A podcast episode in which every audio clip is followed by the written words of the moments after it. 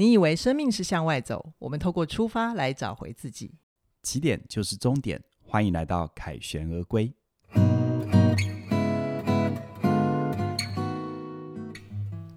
大家好，我是凯宇。大家好，我是怡璇。今天我想来跟凯宇聊一聊一个其实对于人生的选择很重要，可是啊。我很多年都没有搞懂这个主题，叫做你想当 king 或者是 king maker。好，哦、我先名词解释一下，什么叫 king 跟 king maker？就是你在生命的总体路线上，你到底是想要当那个风尖浪头上的人，这个叫做 king，冲浪者，对不对？对，还是你要当那个王者背后的那个辅助者，嗯、这就叫做 king maker。嗯。那如果从我自己的生涯角度来看，我会觉得我过去不管不管是在餐饮业啊、编剧啊，或者是再到起点的这些选择，我会觉得我自己比较下意识的都偏向选择当那个 king maker，就是幕后的编剧，然后我写脚本让凯宇老师演绎这样子。那我自己在准备这一题的时候，我对我自己生命的盘点是，像这样子倾向的选择，会让我有一个。不知道是先天的设定还是习惯啊。总之就是有舞台出现的时候，我其实比较下意识的会缩手缩脚，就是嗯嗯，刚刚出头，嗯、然后就可能会错失一些机会，不敢登台唱戏。是是，可是麻烦的是，如果那件事情结果好就没事，嗯、可是如果结果不好的时候，我自己在反省或者是思考，心里面也有一个小声音。那如果当初那个时间点的时候，我去冒出头来。会不会事情更好？觉得好像错过了什么，对不对？对对，嗯、所以你有没有发现，就是如果你没有搞清楚自己到底适合 king 还是 king maker，有时候就会有一些浪费时间、浪费心力，甚至于造成不必要的人生挫折。对。没错，所以我们要怎么知道这种这么重要的选择，我到底适合 king 还是 king maker？要怎么判断？到底要当一个冲浪者还是当一个造浪，浪者？对不对？这怎么判断？开宇，怎么判断？对不对？来，一璇，我问你一个问题哦。好，当你遇到这些外界的压力或选择的关键时刻，你第一时间是怎么想的？外界的压力哦，嗯，外界的压力是指我现在遇到的事情有困难吗？对啊，或者你需要做一些抉择的时候，今天就一个机会掉到你头上。但你知道机会都是一体两面的，嗯，啊，看起来好机会，但是承担起来压力就很大。但是看起来有些机会不怎么样，但是又有背后的一些可能的好处啊，或等等的这些。我觉得我可能会就当时的情况，或者是所有的资源，嗯，我怎样可以先顺顺的度过再说。OK，你会选择怎么样让它顺利度过，对不对？是是。像如果我们的听众朋友，你跟怡选一样，你的思考的惯性比较习惯遇到。挑战或遇到压力、遇到选择时刻的时候，嗯、你会比较着重在怎么样让它顺利的度过，嗯、而且是一种好像是一种在原有规则里对。找解决方案，对，对不对？那你的倾向啊，哦、大致粗略的倾向会比较像是 king maker 哦，真的哦，啊，你是会比较去遵循规则，在规则里面解决问题。嗯、OK，好，OK，那什么叫 king？那我可以讲我吗？可以啊，可以啊，你想、啊，我的选择刚好就是另外一种典型，好、嗯，就是。我啊，我我面对到选择时刻或者外界的压力，我通常啦哈，都会先去想，嗯、那除了原本大家习惯的解决方案之外，嗯、有没有其他的解法？嗯、我能不能跳出规则，走别条路，而一样可以达成目的？因为原本的路很多人走过了嘛，那是好是坏其实很清楚了。对，那好的其实也不会有好果子，因为、嗯。低垂的果子都已经被摘完了，嗯、你走同样的路，其实你不会得到更好的结果。嗯、就是你模仿别人不会超越别人、嗯、啊。但是如果要走别条路，可能也有别条路的一个考量。嗯嗯。但是事实上，对我来说，嗯、啊，我遇到状况的时候，我通常就会去思考：那原本的路是这样没错，那我能不能创造新的路？我能不能创造新的可能性？嗯好、啊，那像我的在很多事情的直觉思考、直觉选择、直觉判断。的属性就比较像是 king 这样的一个思维哦，懂了。所以像我们前几集一直在聊的那个人选之人啊，这个最近比较红的台剧，嗯、我觉得好像就让我想到那个嘉靖跟文芳对这两个角色。对，但我这边补充，哦、应该说算是特别提醒一下，好，king 跟 king maker 这两个都叫做生涯的选择，但它没有好坏，没有哪一个就就比较好。嗯哼啊，一切的关键在于你适合哪一个。好，这是比较重要的。好好好，我我就我的理解先来整理一下。嗯，我会觉得陈嘉静这个角色啊，我我现在回想起来，他好像在面对打压的时候，他其实是身段比较柔软，然后他遇到压力也会比较圆融，比较会转话题。对对对对，对。然后像那个之前在换设计师的事情，他其实是会去核对他的上司，就是那个卜学亮那个角色，他真正的意思是什么？对。然后跟他的伙伴、跟他的暑假互动比较像家人，像这种，他就是比较对。所以像嘉靖他的一个。呈现他在面对这些压力的时候，他的选择、嗯、比较像是在规则里面去做评估、嗯、去做判断、嗯、去做决定，就是比较 king maker 的特质。哦，他就是比较 king maker 的特质。对对对对。好，那如果从文芳的那个性格这些线索来看，比如说他在会议上被那个高富呛说。啊，你叫厉厉害啊！去年为什么会输？有没有？他本来想要就直接冲出去呛，可是被嘉靖安抚下来。然后另外就是他在呃换设计师的事情的时候，他其实是直觉想要越、嗯、越级报告嘛。嗯、然后甚至于他后来被卜学亮针对，也是就是走自己的路，他去开 YouTube，自己去闯出自己的影响力，让卜学亮不容忽视他，对，对不对，对？像这样子的，是不是就是 King 的路线？对，比较像是他会选择突破框架。思考规则外的可能，嗯哼，但是呢，他想要去跟朴学亮对呛，那不一定是 King 或者是 King Maker 会做的事。有时候只是、欸、那跟性格充血嘛，对对，性格强势比较有关哈。因为性格强势的人，他可能是 King，但他也可能是 King Maker。我真的遇过很多性格很强势的人，是非常好的 King Maker，执行力超群。OK，但我也遇过很多哈，性格非常的温和，但他是。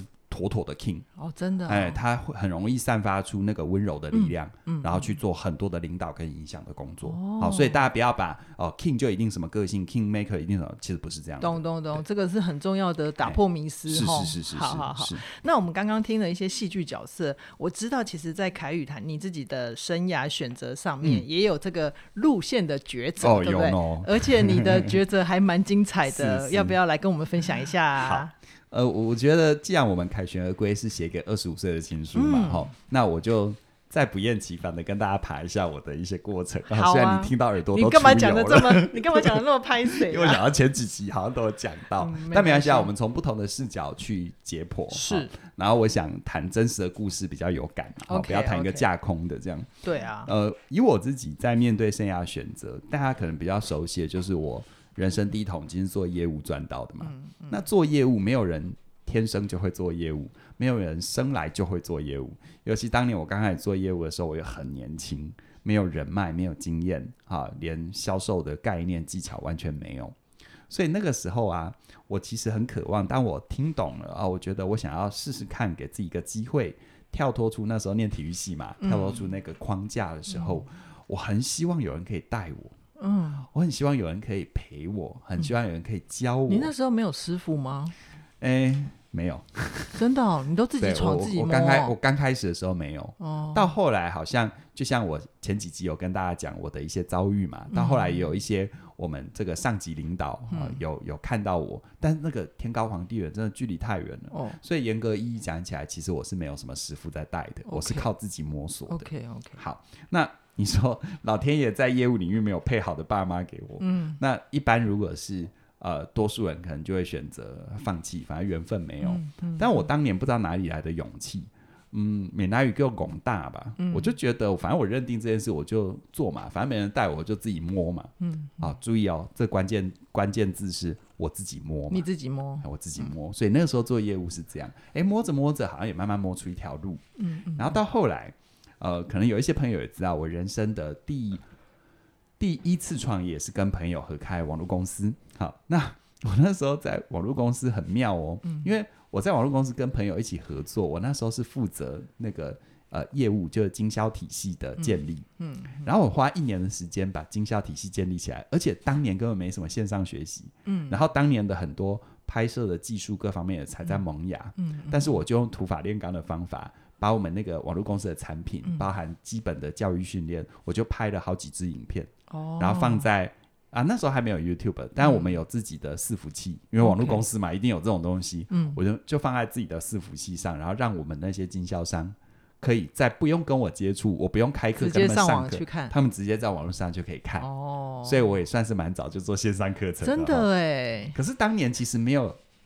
当年做这件事，在前面的典范真的很少。嗯，我有一点就是自己觉得，哎、欸，呃，因为我已经有一点，因为先前做业务很多年，是我已经对那种常常要开业务会议啊，常常跟大家上课啊，嗯、常常要激励啊，然后每次都讲同样重复的话，嗯、我对那件事其实有点厌烦。哦，我就想说，我能不能跳出规则？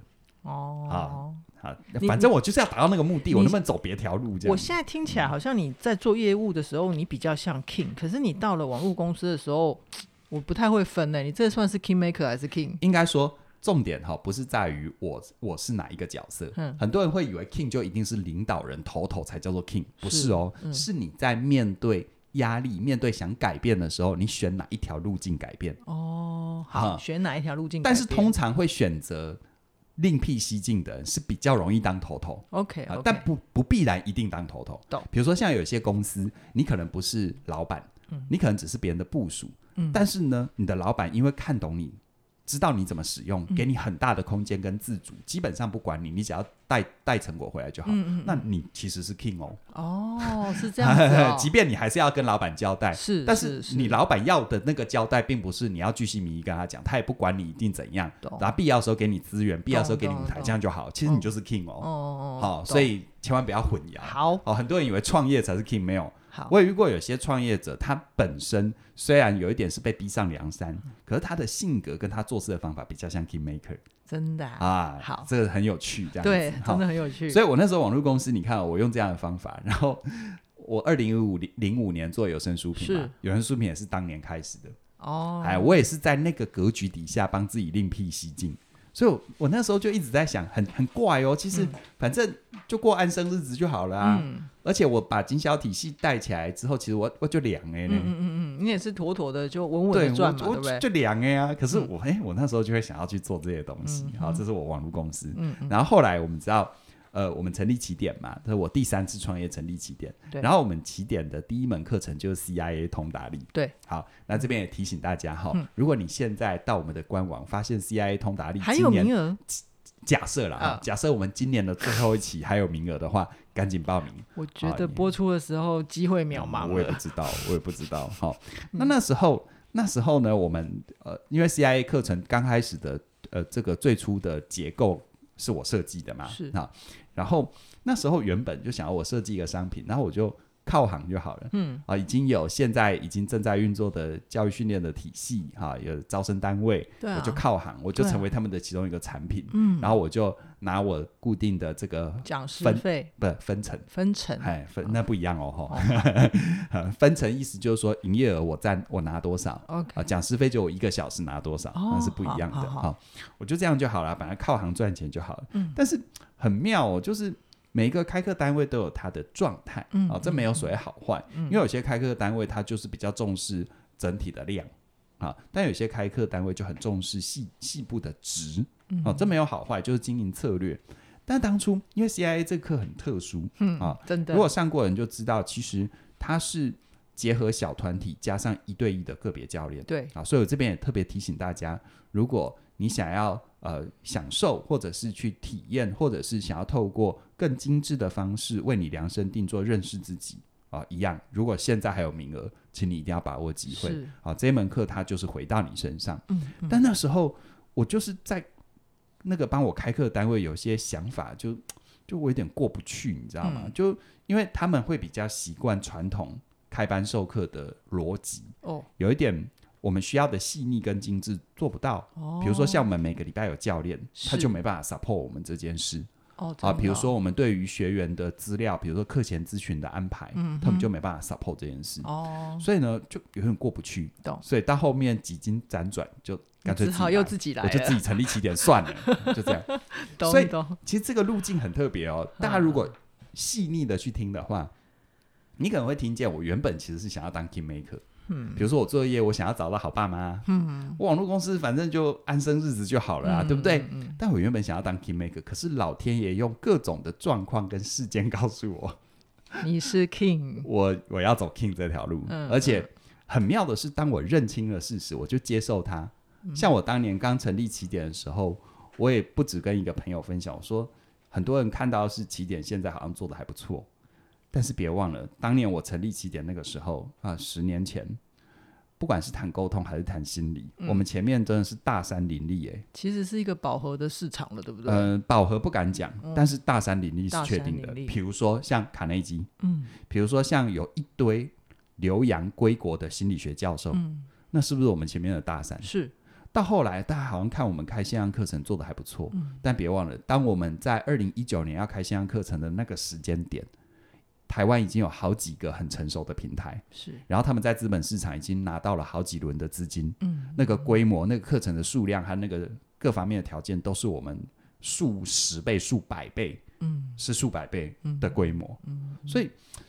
所以在那个、那个、那个状况底下，我我我拉回来好了，刚刚有点扯远。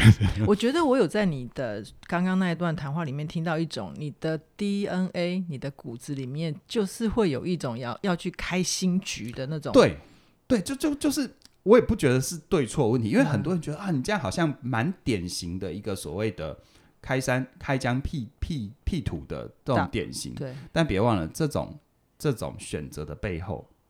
第一个，它承担很大，成本代价。第二个，它分对，没错，它的成本很高。嗯、再来，最重要一点是，如果你听到这边热血沸腾，觉得有为者亦若是。那我必须说，你要选择 King 这条路，你的基本功非常重要。基本功，否则你就会好高骛远，你就会成为一个纯粹的梦想家，而你做不成任何事。嗯，基本功就是什么？你你有没有创造成果的本事？哦，你有很多想法，但你能不能纠合一群人，让这一群人真的也足够相信你，嗯，并且愿意跟你完成它？你不想走原呃传统的心理学路线，你能不能开出自己的课程架构？对啊，对啊，你看我们开自己的课程架构，我们设计自己的商品。我们建立自己的网站，这一切的一切，它不是花钱就能够了事的，都是零到一的事情。对，你花钱找厂商帮你做，你也要先有那个最原始的概念呢，是，不然厂商怎么帮你做？是是，对啊，所以我觉得，我觉得这要特别提醒啊，就是不要觉得好像哪一条路才是对的很好，没有，其实每一条路，就我自己选择 King 的这条路，其实它背后的成本代价。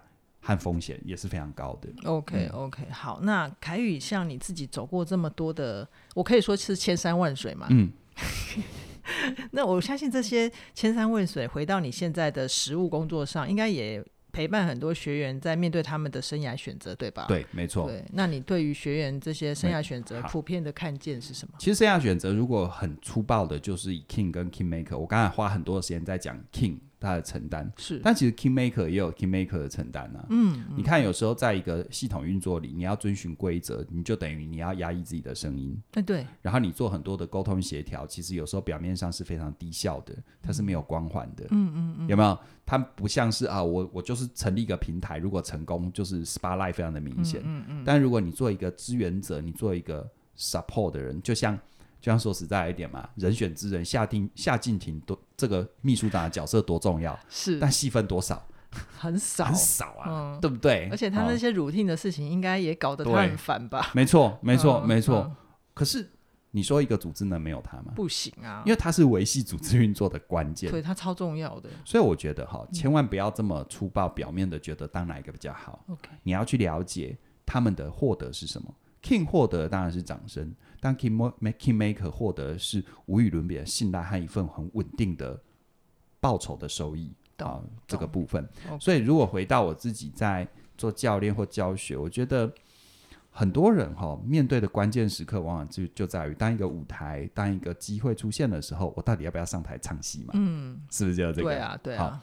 那我觉得，当你面对这个抉择，比如说一个创业的机会，一个发展副业的机会，一个呃，换跑道转职的机会，那这时候你要先澄清哦，这个舞台的属性，它是 King 的舞台还是 Kingmaker 的舞台？哦、好，如果在你很粗暴的去想，我到底要不要上台之前，你要去看它的属性，嗯、它是要你这这个机会是要你另辟蹊径，还是要你在原本的规则里面去优化去发挥好？嗯，好，比如说。像这样的一个思维哈，嗯，它有一点就像是很多人对于外向者跟内向者会有错误的理解，嗯嗯，好，很多人会觉得内向者就一定不会社交，其实不是，对，真的嘞，其实不是，这是普遍迷思，对对，其实内向者他单纯的只是他运用能量的方法，比如说他要一天到晚跟很多人打交道，他比较容易累，是，然后他充电的方法是自己安静，对对，但跟他不会社交是两回事，懂。哦，我遇过超多内向者很会社交，只是他会控制他社交的总量。懂懂啊，因为社交不是他充电的途径，是他放电的途径。是好，所以 king king 跟 kingmaker 也是一样，它只是一种路线的选择。嗯哼，它没有哪一个一定怎样。嗯，因为你今天出现的这个舞台，可能是属于 king 的舞台，但也可能是属于 kingmaker 的舞台啊。哦，比如说像戏里面党主席啊、发言人啊，这是林月珍、欧文芳的舞台。懂。但是你看哦。整个竞选晚会的总导演，嗯、整个选战的操盘手，像是陈嘉静，像是秘书长，他们就是另外一种舞台，懂懂、嗯哦，分别就是 King 跟 Kingmaker 的舞台。OK，那一样你都要付出时间心力，你一样都要努力，一样都要承担。有些人就适合当 King，有些人就适合当 Kingmaker。嗯，每个人侧重的点不一样，这是没有所谓的对错。嗯，所以你要去看哦，自己生命过去，你现在往往前看啊，不管你现在几岁，嗯，你现在往前看。你在面对很多关键的抉择时刻的时候，你会比较选择在既有的规则里面找机会，还是比较选择跳出规则，想办法达到同样的目标？哦，这就是一个很好的判断标准。对，对，如果你都会很直觉的想要。在既有的规则里面找机会，那你比较属性上是 kingmaker。King 但如果你都是想要说，那那一定要这样吗？嗯，有没有别的方法？嗯，然后达到同样的目的，那你比较是 king 的属性。OK OK。好，那这里我就很有趣啊，嗯、我还回想我自己年轻的时候，可能因为当年做做业务，然后后来自己有三次的创业嘛，嗯、所以我记得我在比较年轻的时候，大概十十年前吧，嗯。在那之前，我都会比较鼓励大家创业。我觉得十年磨磨一剑，总是要试试刀嘛，对不对？但我现在不会这样鼓励了。嗯，那你现在会怎么想？因为哈，你适合不适合创业，这个有很多很多的条件。好，如果你真的适合创业，其实我根本讲都不用讲，你就自己去创了嘛。哎，真的，根本不需要说服一个会创业的，你不需要说服他。是是。但是如果你没有创业的基因，事实上，上班很好啊。嗯，你看风险有人承担，嗯，大树底下好乘凉，有人帮你担风险。对，好，所以我常会觉得哦，人生哈有两个悲剧，你知道吗？第一个悲剧是你明明一直都是选择 king 的选项，啊，你一直在面对任何事情都是想要另辟蹊径，想要跳出规则。想要达到同样的目的，当然走不同不同的路。嗯、你明明一直都是选择 king 的选项，嗯、但是你却一直想要大树底下好乘凉，这是一个悲剧，这是一种悲剧。好，好，好，但是第二个悲剧是，那你明明适合就是去当一个造王者，当一个 king maker，嗯，但是你却一直怀抱着 king 的梦想。嗯嗯嗯，对不对？你做的很多选择，就很少有那种跳出框框的思考啊。嗯、你做很多选择，就是在既有的状况底下怎么去优化啊。嗯、但是一直觉得有一天一定要当一个 king，好、哦，这两个都是悲剧。你要接受自己的命格。Okay 我我不是说宿命，也不是认命，嗯、因为我在强调 king 跟 kingmaker 没有好坏，嗯啊，也没有哪一个一定怎么样。嗯、但是当你选择了你一直以来你的。在过去的很多关键决策的时候的一些行为所指向的那一条路的时候，其实你在生命当中，不管是啊很很很很简单的所谓的成功率，嗯，或者是你个人主观世界的满意度、满足感，嗯，会比较高。OK，我刚刚好像有听到一个，你刚刚讲那两那两种人生悲剧的时候，我突然有一种就是。呃，双头马车，它就是两边拉。你明明是一直在做 king 的选项，然后你一天到晚想说，可不可以有一家好公司、好老板 来带我？我觉，得是战国时期的一个很残忍的刑罚，叫车裂。哦，五马分尸。对，然后就在原地被车裂了。对啊，什么都没有，啊、没有成果，也没有累积出来。嗯嗯、那凯宇，你会觉得，就是我记得我们在聊这一题的时候啊，你说。想清楚自己的命格很重要，嗯、然后接受自己的命格。嗯、但是你还讲到一个关键点，就是有一个状况你是真的帮不了的。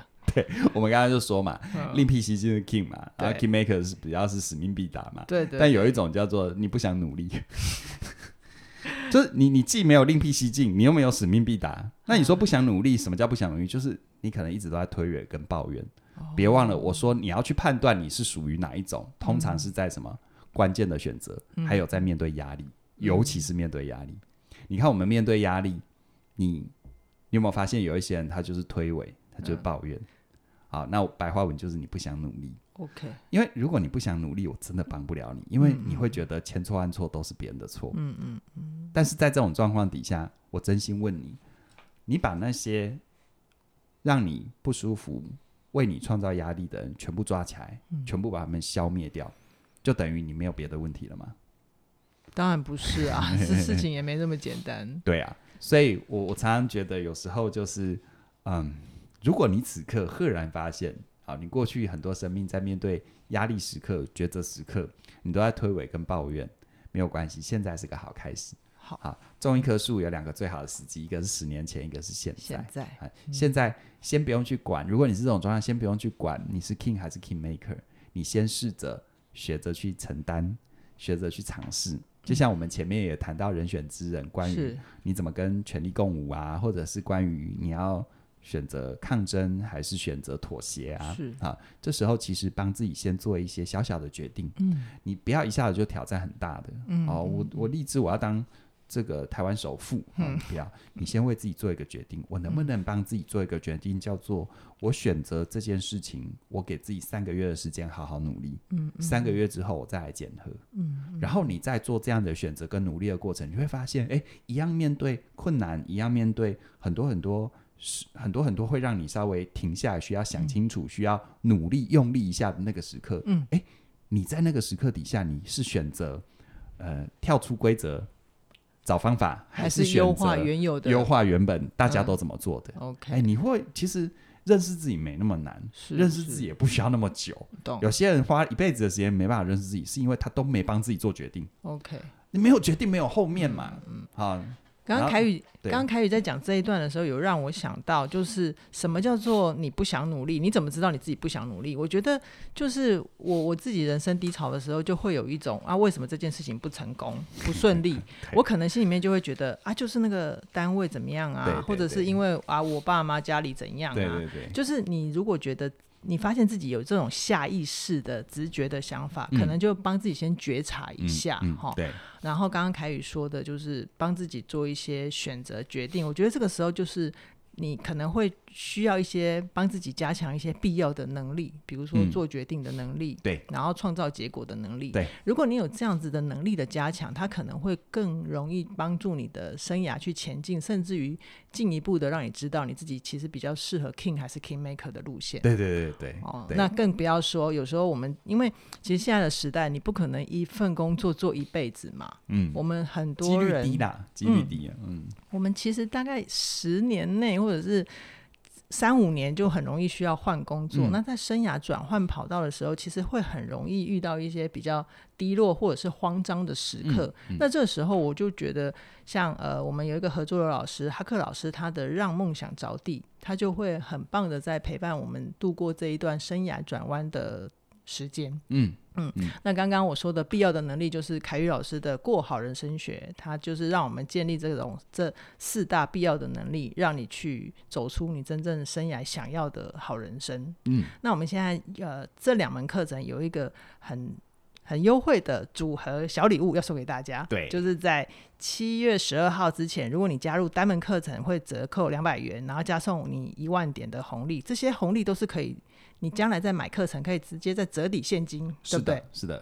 那如果两门一起加入，就是各折两百，总共折四百，而且还送你红利两万点，直到七月十二号为止喽。好，希望大家把握机会，嗯、因为过好人生学是我主讲的哦，我也深刻的感受到很多人都想要生活、生命过得更好，但是有一些真的很重要的背景基础条件。啊，可能我们需要建立起来。是，就像我很喜欢一句话嘛，你没办法跳过三，哎、呃，没办法跳过二楼去盖三楼嘛。对啊，有一些是前提的东西。是，然后哈克是我很尊敬的前辈，他谈让梦想着地非常的精彩，因为我们都会遇到生涯转弯之处。嗯、那在转弯之处，我们怎么做选择，怎么做取舍？在这一门课，哈克会用他独特的引导方法去深入你的内心。让你更认识自己。嗯，好，我相关课程资讯都在我们的影片说明里都有，期待你尽快加入，跟我们一起学习，一起前进。欢迎你喽！好，今天先聊到这边，我们下星期的凯旋而归再见喽，拜拜。拜拜。